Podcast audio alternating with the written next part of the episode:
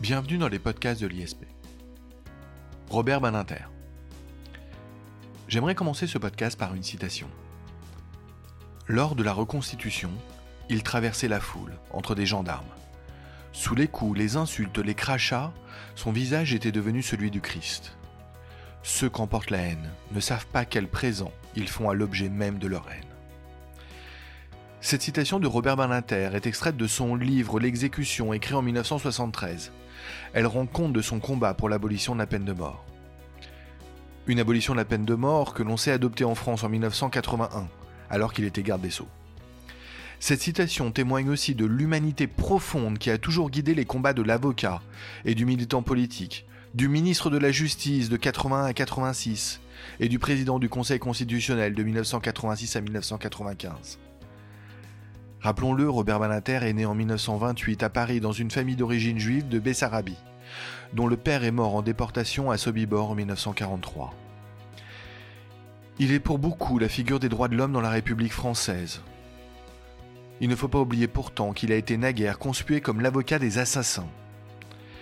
Il a mené d'autres combats également, puisqu'il s'est engagé contre l'antisémitisme, pour l'abolition des tribunaux militaires en temps de paix, pour les droits des homosexuels, ou encore contre la rétention de sûreté.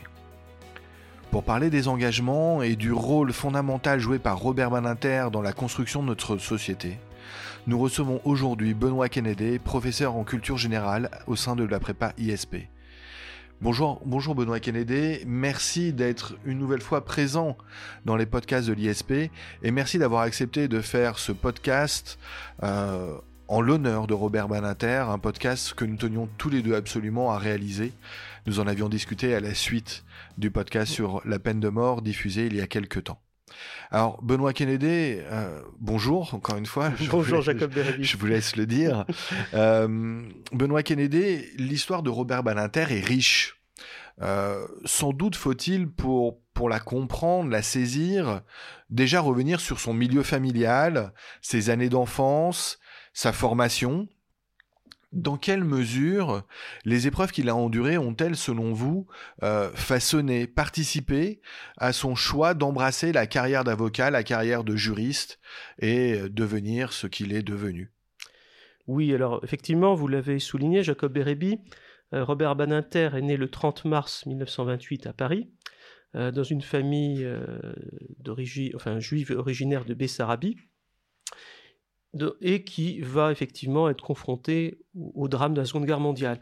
Alors son père, Samuel Badinter, qui se fait appeler Simon comme nom d'usage, est né en 1895, il arrive à Paris en 1919, il est commerçant en pelleterie. Alors la pelleterie, c'est un métier qui a disparu, mais on précisera pour nos éditeurs qui ne le sauraient pas que c'est la préparation des peaux destinées à les transformer en fourrure. Donc une boutique de commerce qui marche plutôt bien et son père, Samuel Badinter, se marie en 1923 avec Chifra Rosenberg, qui se fait l'appeler Charlotte de son nom d'usage, et ses parents sont naturalisés français en 1928. Alors le drame qui marquera évidemment le jeune Robert Badinter, il a 14 ans, c'est en 1943, rue Sainte-Catherine à Lyon, le 9 février. Euh, c'est la rafle de la rue Sainte-Catherine, organisée notamment par le chef de la Gestapo, Klaus Barbie, on reverra qu'il va croiser à nouveau la vie de Robert Badinter.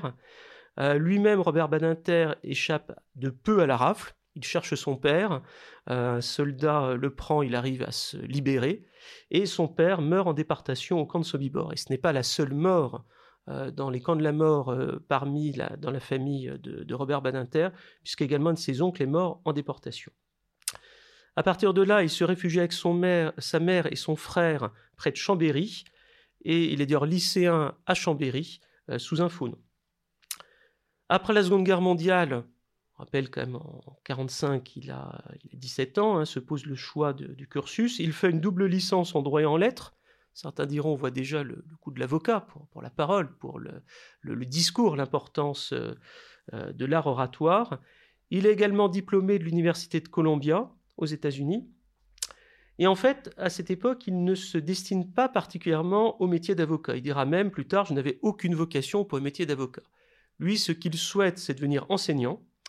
enseignant parce qu'il a été subjugué par les professeurs, et d'ailleurs il le deviendra. Hein. il le deviendra, il va devenir maître de conférence à l'université, sauf que pour cela, pour l'agrégation, il faut avoir 25 ans, il ne les a pas. Euh, il a une famille qui a été extrêmement euh, touchée, mais aussi appauvrie par la guerre. Il ne veut pas être une charge pour sa mère. Donc il passe euh, le concours du barreau, mais plus dans un but alimentaire, avant de repasser, l'agrégation de droit. Ce sera dire l'agrégation de droit privé qu'il passera. En 51, il est reçu avocat au barreau de Paris, donc il a 23 ans. Il devient le collaborateur d'un grand maître du barreau qui est Henri Torres. Henri Torres était l'avocat de Boris Souvarine, de Fernand Loriot, euh, un parcours aussi extrêmement original, aussi politique. Henri Torres a été communiste, socialiste, gaulliste. Et il le rencontre d'ailleurs par l'intermédiaire d'un autre avocat, Jean-Baptiste Biaggi. D'ailleurs, il rendra hommage, Robert Badinter, à celui, Henri Torres, qu'il appelle mon maître. En 65, il est enfin reçu à l'agrégation de droit privé. Alors à noter que ça a dû l'intéresser parce qu'il ne passe pas immédiatement, donc j'imagine que le métier d'avocat, il y prend goût, et d'ailleurs on le voit dans les récits euh, dont il donne de ses premières années. Et c'est en 65 qu'il fonde son cabinet avec Jean-Denis Bredin.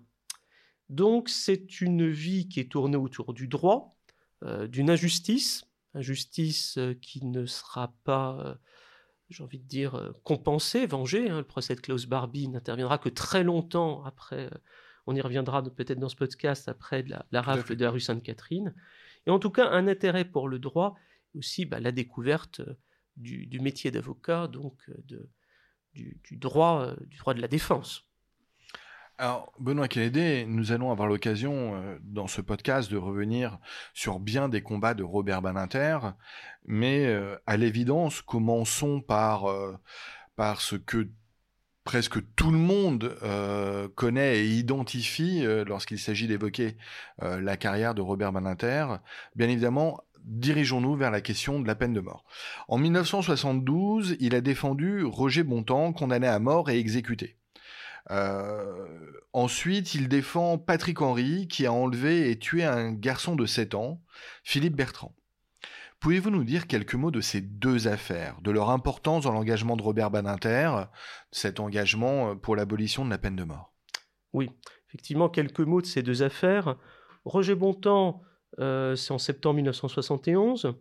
Euh, c'est un ancien moniteur parachutiste qui a été condamné en, en 1965 à 20 ans de, réclusion pour vol et agression, et qui est euh, donc à la centrale de Clairvaux. Il a fait trois tentatives d'évasion, et pour la quatrième, il s'adjoint euh, les services de son co-détenu, Claude Buffet. La prise d'otages se produit à l'infirmerie de la prison. Euh, trois otages sont, victimes de cette tentative d'évasion, et quand le ministre de la Justice ordonne l'assaut, deux des trois sont égorgés. C'est donc un procès, un procès en cour d'assises, en cour d'assises de l'Aube, qui se tient en juin 72. Parmi les avocats de Roger Bontemps, on trouve, comme vous l'avez dit, Robert Banater, mais aussi Philippe Neumer. Et ce que fait apparaître euh, l'instruction, euh, le, procès, c'est que les deux meurtres ont été commis non pas par Roger Bontemps, mais par Claude Buffet. Donc bien que Roger Bontemps n'ait pas tué, il est considéré comme complice des assassinats de Claude Buffet, le, jury ne retient, pas les circonstances atténuantes, la conséquence est la peine de mort, le pourvoi en cassation est refusé, comme assez fréquemment sur des affaires de, meurtre euh, très médiatisées, et euh, Roger Bontemps est guillotiné le 28 novembre 1972 à Paris. Alors ce jugement va, beaucoup, euh, va beaucoup toucher Robert Badinter, puisqu'il fait remarquer que finalement Roger Bontemps n'a pas tué, il aura cette phrase on n'exécute pas celui qui n'a pas tué. C'est-à-dire qu'on va au-delà de la loi du talion. C'est pas œil pour œil, dent pour dent, puisque Roger Bontemps n'a pas tué, mais il sera tué euh, par, la, justice française. Il en tire un livre, L'exécution, qui date de 1973. Euh, il, revient aussi sur cette affaire dans son ouvrage L'abolition en 2000. Il y aura un téléfilm qui sera tiré de ces deux ouvrages. Et effectivement, euh, Robert Badinter, qui est historiquement opposé à la peine de mort, on peut dire que l'affaire Bontemps marque un tournant euh, dans cet engagement. Elle le fait aussi connaître et la deuxième affaire, il a, jugé beaucoup, il y a l'affaire du baron en pain, on pourrait citer un certain nombre d'affaires, mais une deuxième affaire de condamné à mort dont vous avez justement parlé, euh, Jacob Bérébis, c'est l'affaire Patrick Henry. Alors Patrick Henry, on sait maintenant d'ailleurs que dans la foule qui appelait à la mort de Bontemps, il y avait Patrick Henry. Donc euh, il en tirera argument Robert Banater pour montrer que la peine de mort n'a pas une vocation dissuasive. Et Patrick Henry donc, a pour avocat Robert Boquillon et Robert Badinter, enlèvement et meurtre d'un enfant, d'un enfant de 7 ans. Mais contrairement, euh, contrairement donc à Roger Bontemps, Patrick Henry ne sera pas condamné à mort, il sera condamné à la condamnation à perpétuité, alors même que l'affaire a fait énormément de bruit. Le journal télévisé de TF1, le 20h, euh, s'ouvre sur la France a peur. Alors, cette phrase, il faut la remettre dans son contexte, ce n'est pas un appel à justice expéditive, c'est même tout le contraire dans la suite de la citation. Toujours est-il, vous imaginez l'émotion médiatique, euh, réellement l'affaire qui, qui, passionne l'opinion et même qui occupe le devant, le devant des médias. Et euh, Robert Banater a déjà à l'époque réputé un avocat opposé à la peine de mort, un des grands noms du barreau.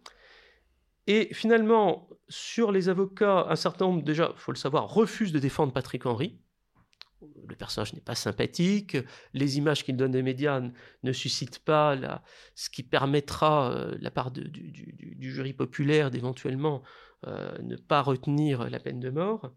Le procès a lieu en janvier 77. 7 jurés sur 12 votent la peine de mort, il en faut 8. Et ce qui est très intéressant, euh, c'est, on en parlait avant, ce podcast, c'est qu'en fait Robert Banater avait une préscience de ce qui allait arriver. Euh, parce qu'il a par exemple noté euh, quand les jurys prononcent majoritairement peine de mort, ils n'osent pas regarder l'avocat dans les yeux. Alors là, il le regarde. Deuxième observation qui est tout à fait, euh, tout à fait intéressante, c'est qu'on savait que si Patrick Henry n'était pas condamné à mort, il risquerait d'avoir des mouvements de foule. La police, il entend que la police, Robert Banader, il entend que la police est, appelée. Donc deuxième indice que la peine de mort ne sera pas, ne sera pas prononcée.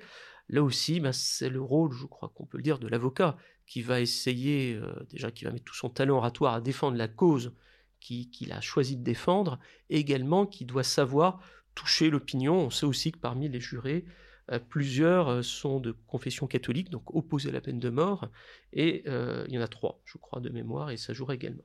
Donc Patrick Henry, d'ailleurs pour dire euh, l'issue euh, euh, sera bénéficiera d'une libération conditionnelle le 15 mai 2001, 25 ans après, mais il sera réincarcéré pour un trafic de cannabis entre le Maroc et la France, si bien qu'il sera à nouveau de retour en prison, libéré pour raison de santé en, mai septembre 2017, un mois et demi avant sa disparition.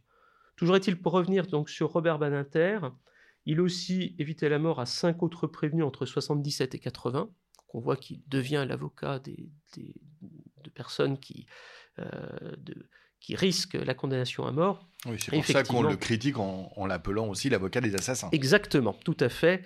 Et effectivement, imaginez l'émotion lorsqu'en 1981, il devient ministre de la Justice. Alors, 1981, euh, il devient ministre de la Justice, garde des Sceaux. Il va rester cinq ans, Robert Balinter, garde des Sceaux. Euh, évidemment, on retient de cette période l'abolition de la peine de mort, c'est une évidence. On va peut-être laisser cela de côté. Je rappelle que nous avons déjà diffusé un podcast hein, sur la peine de mort il y a quelque temps. Vous pouvez le retrouver, vous qui nous écoutez sur euh, notre site internet ou encore euh, sur euh, les différents diffuseurs. laissons donc quelque peu de côté la peine de mort.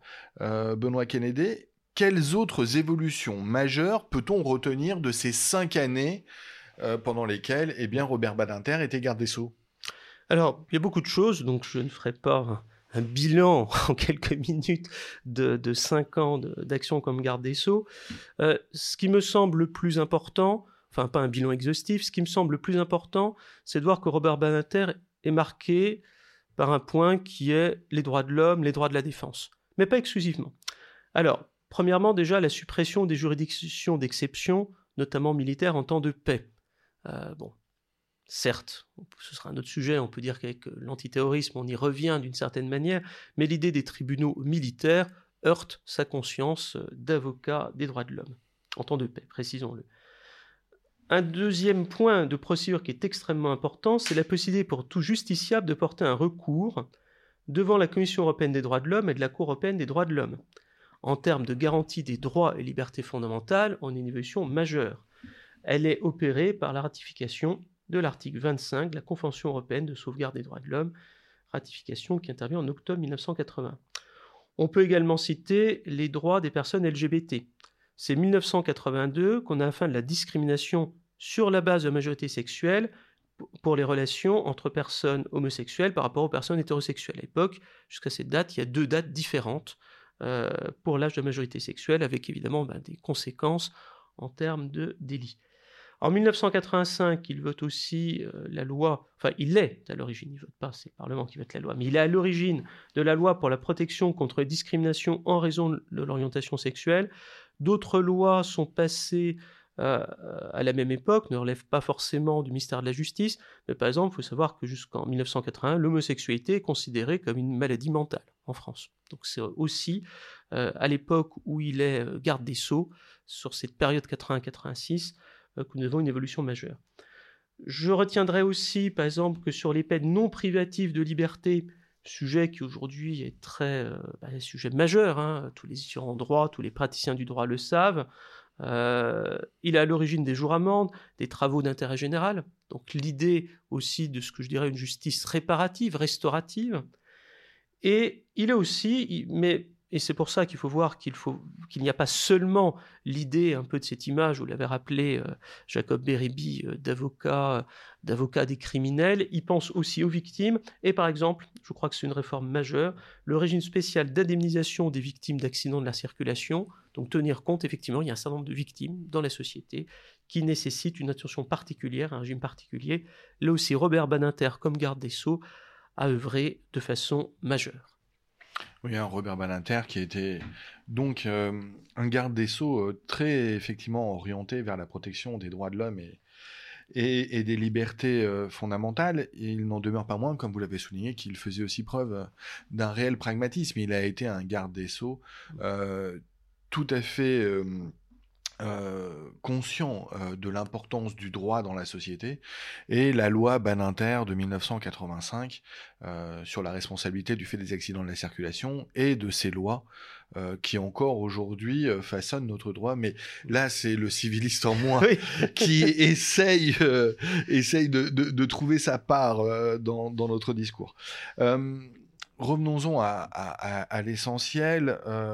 je voudrais également revenir euh, si vous en êtes d'accord, Benoît Kennedy, euh, sur le, procès que vous avez mentionné tantôt, rentrons un peu dans le détail. Le procès filmé de Klaus Barbie en 1987. Je rappelle que c'était une première euh, en application de la loi dite loi Baninter de 1985, loi pénale. Hein. quels en étaient les enjeux? Oui. Alors justement, c'est effectivement parmi les grandes réformes, j'aurais aussi pu citer celle-là, on est obligé de faire des choix. Alors, déjà quelques mots sur Klaus Barbie. Donc Klaus Barbie, criminel de guerre allemand, qui était au service de l'armée américaine, de l'État bolivien, euh, qui est à l'origine euh, du, meurtre euh, pendant son procès, c'est 4342 assassinats qui vont lui être imputés. Je crois qu'à côté, les criminels en série sont des petits bras, si je pourrais dire.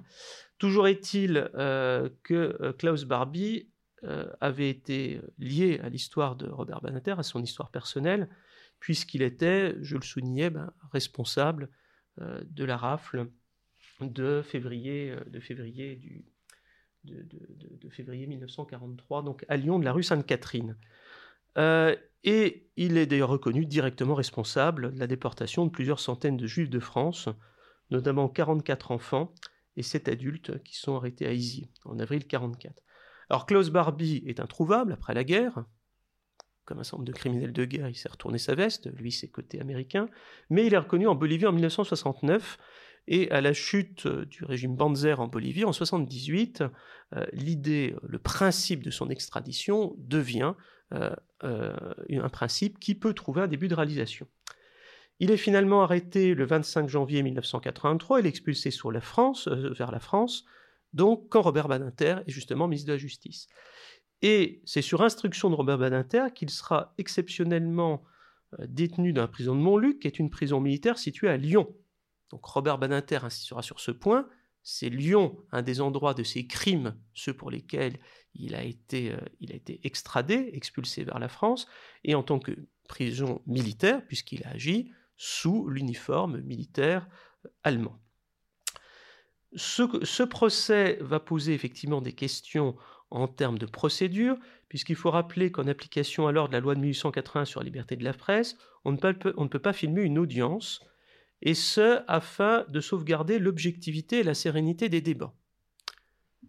Mais Robert Badinter fait remarquer que le procès Barbie a un rôle pour la mémoire, euh, plus jamais ça, c'est-à-dire comprendre ce qui s'est passé, d'où l'idée de la loi du 11 juillet 1985 la possibilité d'un enregistrement du procès lorsque cet enregistrement présente un intérêt pour la construction d'archives historiques de la justice. Ce sont les termes de la loi, lorsque cet enregistrement présente un intérêt pour la construction d'archives historiques de la justice.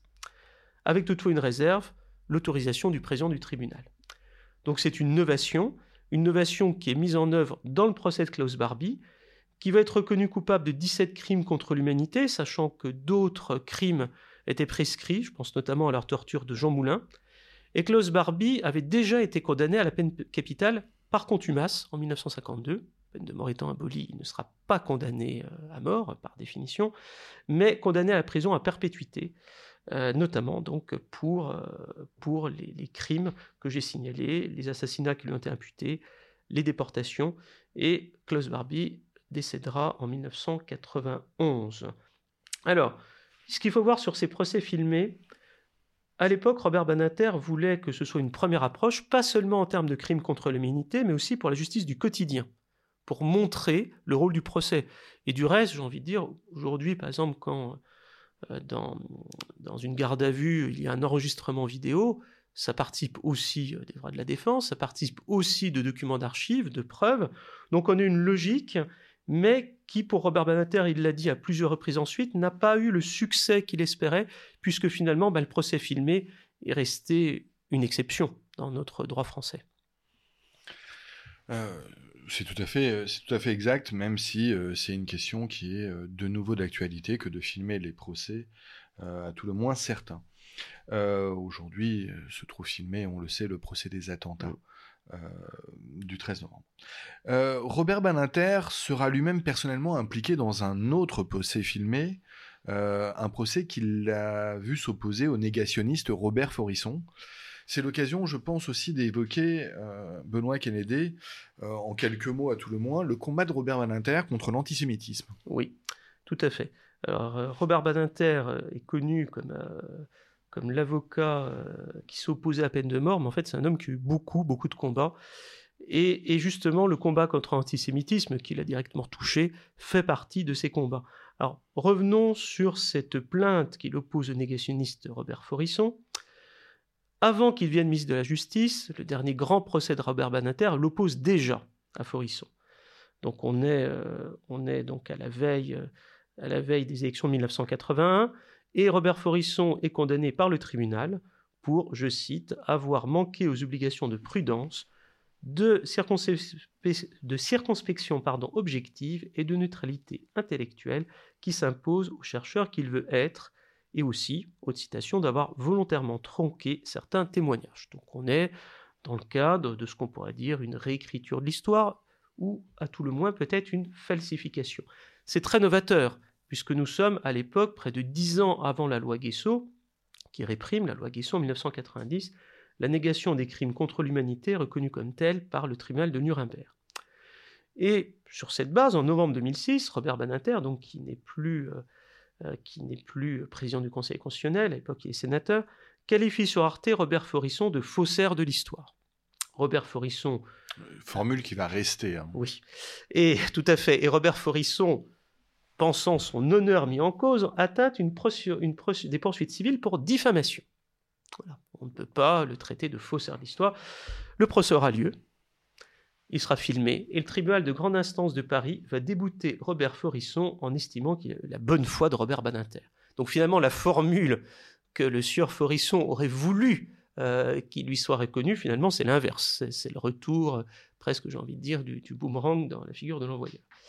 Alors, en 2007, c'est le quatrième procès filmé depuis la loi Baninter de 1985. Pour dire qu'on est véritablement, vous avez raison de le souligner, Jacob Beribi, on était au tout début, ça se développe un peu, mais c'est vrai que ça reste quand même exceptionnel. Les combats contre l'antisémitisme, Robert Badinter intervient toujours euh, dans les médias. Euh, il y a un antisémitisme qui se développe sur les réseaux sociaux, où l'anonymat de la parole peut sembler favoriser une certaine expression qui sinon euh, devrait donner lieu à poursuite. Et il fait remarquer justement sur l'antisémitisme, j'en dirai un mot, que ce n'est pas seulement du racisme, mais qu'il décline une forme de bêtise, de, le complot juif mondial. On sait que c'est un faux qui a été créé euh, par exemple, le protocole des sages de Sion, c'est une création de la, police tsariste. Donc, ce que fait aussi remarquer Robert Badinter, c'est que non seulement les antisémites sont des personnages ignobles, mais qu'ils allient, euh, j'ai envie de dire, à ce qu'ils portent comme opinion une forme, pourrait-on dire, de, de bêtise crasse. Oui, j'aime beaucoup euh, reprendre toujours l'histoire euh, du procès opposant euh, Forisson à Baninter parce que j'y trouve, j'y trouve une forme de grandeur du droit. C'est la preuve que, que, la justice ne peut pas être dans les mains des haineux un instrument contre les justes. Je, trouve ça assez formidable que la vérité historique et la vérité judiciaire se rejoignent et, ce procès en est absolument typique et topique. Euh, je, trouve toujours euh, ce moment important dans la justice française. Euh, sur Robert Baninter, il a également joué un autre rôle après garde des Sceaux, avant d'être sénateur. Il fut président du Conseil constitutionnel. Il l'a été pendant une période assez longue, 9 ans, de 1986 à 1995. Et Robert Baninter, interrogé sur cette période, a dit n'avoir pas connu de satisfaction de l'esprit comparable. Il retient euh, de, ce, de, ces neuf ans, en tout cas si on lui a posé la question de ce qu'il devait retenir de ces neuf ans, il a dit qu'il retiendrait une seule décision, euh, en tout cas s'il y était obligé par la question, c'est la décision relative au peuple corse. Euh, pouvez-vous, euh, Benoît Kennedy, euh, nous dire pourquoi il a tant apprécié ce rôle du président du Conseil constitutionnel? Pourquoi le Conseil constitutionnel constitue une institution fondamentale pour Robert Badinter? Et pouvez-vous nous parler en particulier de la décision sur le peuple corse? Oui, tout à fait. Robert Badinter fait observer un point que la France, patrie des droits de l'homme, a souvent oublié. Elle n'est pas du tout à l'avant-garde de la garantie des droits par, euh, par une Cour suprême, par une Cour constitutionnelle, puisque celle-ci n'est mise en place sous, la forme du Conseil constitutionnel qu'en 1958 avec la Constitution de la Ve République, qu'il faut attendre 1974 avec l'élargissement de la saisine euh, dans le cadre du contrôle a priori des lois à 60 députés et 60 sénateurs, donc attendre presque 16 ans donc pour un contrôle véritablement effectif. Encore plus tard, pour une saisine directe par les citoyens. Donc, Robert Badinter le souligne, euh, pour lui, en 1981, 1980, quand il vient garder des Sceaux, 1986, président du Conseil constitutionnel, la France n'est pas pleinement un état de droit. Alors il le dit avec sa pondération, parce que ce n'est pas un homme d'excès euh, quand il faut reconnaître l'état du droit, mais il y a un progrès à faire, et ce progrès, il doit tenir effectivement à la jurisprudence du Conseil constitutionnel, il ne faut pas seulement qu'il y ait l'instrument qui garantisse un état de droit, un état de droit complet, il faut également que cet instrument utilise pleinement les pouvoirs qui lui sont, qui lui sont conférés. Donc, on retient, on aurait pu retenir, et d'ailleurs lui-même aurait pu citer, euh, quand il s'est opposé pendant les deux cohabitations, 1986-88 et, et 1993-95, les deux cohabitations de sa présidence du Conseil constitutionnel, quand il s'est opposé à des lois de la majorité de l'époque, notamment en matière d'immigration, de lutte contre, le terrorisme. Non, si on lui demande de retirer une décision, c'est celle sur le peuple corse. Alors cette décision, elle est relativement simple. C'est la décision 91-290 DC du 9 mai 1991, ça je le dis pour nos étudiants de droit. Un rappel n'est jamais inutile. La pédagogie est l'art de la répétition. Alors, euh, on peut aussi taper décision conseil constitutionnel peuple corse sur Google. Voilà. Et je vous promets que c'est la première sortie. Évidemment. Et donc, euh, et donc, cette décision est intéressante parce que le statut Jox sur la Corse, le statut de Pierre Jox, hein, donc le ministre, euh, comporte une formule qui est de censurer le peuple corse composant du peuple français. L'opposition est quasiment unanimement vent debout en parlant de l'unicité du peuple français. Et ce que dit le Conseil constitutionnel, donc présidé par Robert Badinter, la Constitution ne connaît que le peuple français composé de tous les citoyens français sans distinction d'origine, de race ou de religion. Comme le dira Robert Badinter, le président de la République, entre autres, on ne parle pas des nationalistes corps, sont furieux. C'est-à-dire que ça prouve aussi une chose, c'est que le Conseil constitutionnel peut s'opposer, y compris évidemment en période de cohabitation. On peut dire que c'est le bastion de la majorité présidentielle ou de l'opposition parlementaire. Non, il peut s'opposer à la majorité en place, même quand, la majorité de ses membres ou son président peuvent avoir été issus de la même majorité que le président de la République et le chef du gouvernement. Ce qui est absolument fondamental. C'est-à-dire que le recours qui est effectué par l'opposition, indépendamment de ce que peut être la sensibilité ou l'opinion politique des membres du Conseil constitutionnel, c'est effectivement une chance, une possibilité, on dit le droit indépendamment de, je peux dire, des sensibilités, des passions politiques. Alors, après... Une indépendance à la fois fonctionnelle, euh, juridique et évidemment politique. Et c'est effectivement euh, ce qui fait la grandeur du Conseil constitutionnel. Et, Robert Badinter, en tant que président, va, laisser une véritable empreinte Exactement. à cela. Et aujourd'hui, les détracteurs du Conseil constitutionnel qui disent que c'est un organe avant tout politique euh, trouvent une démonstration contraire ici euh, Exactement. absolument remarquable. Tout à fait. Et sur le peuple corse, alors, un petit bémol, c'est qu'en fait, comme tout projet de loi, il avait passé donc le, cap de l'examen par le Conseil d'État, qui avait déjà exprimé un avis négatif sur ce point. Le, gouvernement le dira a posteriori, on savait qu'on était fragile juridiquement, on savait que par rapport à la Constitution, reconnaître un autre peuple que le peuple français risquerait d'être censuré. Des hommes politiques fragiles juridiquement, c'est rare. Pardon. Euh, des, une disposition juridique fragile. disposition juridique fragile. Merci Jacob Berry. Non, non, c'était très ironique de ma part. Ne vous inquiétez pas. Remarquez, on a aussi vu des hommes politiques fragiles. J'en pense à un en 1993 et notamment face au droit. Euh, je penserai à l'ancien maire de Tours, euh, Jean Germain. qui était dans une affaire et qui a jugé que le banc d'infamie était tel que lui-même se suicidera. Enfin, en tout cas, pour revenir à notre sujet. Euh... Oui, je vous ai perturbé pendant qu'elle. Non, mais vous avez raison, vous avez raison. Ce qu'il faut voir, c'est que le droit ne part pas non plus euh, du néant. Le droit part sur un certain nombre de bases. Le Conseil d'État joue aussi son rôle. Et d'ailleurs, euh, par rapport aussi aux critiques parfois qui sont faites vis-à-vis du Conseil d'État en tant que Cour suprême de l'ordre administratif, on a en France, euh, disons-le, une justice indépendante. Mais, mais Robert Badinter, sur cette décision Peuple Corse de 1991, a apporté une pierre absolument fondamentale à l'édifice. Alors Benoît Kennedy, euh, je l'ai dit, euh, nous avons déjà euh, traité de la peine de mort dans un précédent podcast. je voudrais tout de même souligner que Robert Manater a joué un rôle au-delà de, de, ses fonctions de garde des sceaux, de président du Conseil constitutionnel et même de, sénateur. Robert Manater joue d'ailleurs toujours un rôle fondamental dans notre société. Euh, je pense qu'il fait partie de, de, ces sages, encore une fois, hein, au-delà de, de, ses fonctions de président du Conseil constitutionnel, il fait partie de ces sages qu'il est toujours euh, bon de consulter et d'entendre. Euh, pour revenir à la peine de mort, et, et, et on fera trêve davantage de développement sur la question, Robert Manater s'est impliqué pour la consolider, pardon, pour consolider euh, eh bien, son abolition, euh, envisager, euh, espérer son abolition universelle. il mène toujours ce combat. On en a des échos récents. ce combat reste toujours pleinement d'actualité. Quel rôle joue-t-il dedans? Oui, tout à fait. Alors, il a été un des animateurs, par exemple, du Congrès mondial contre la peine de mort en juin 2001.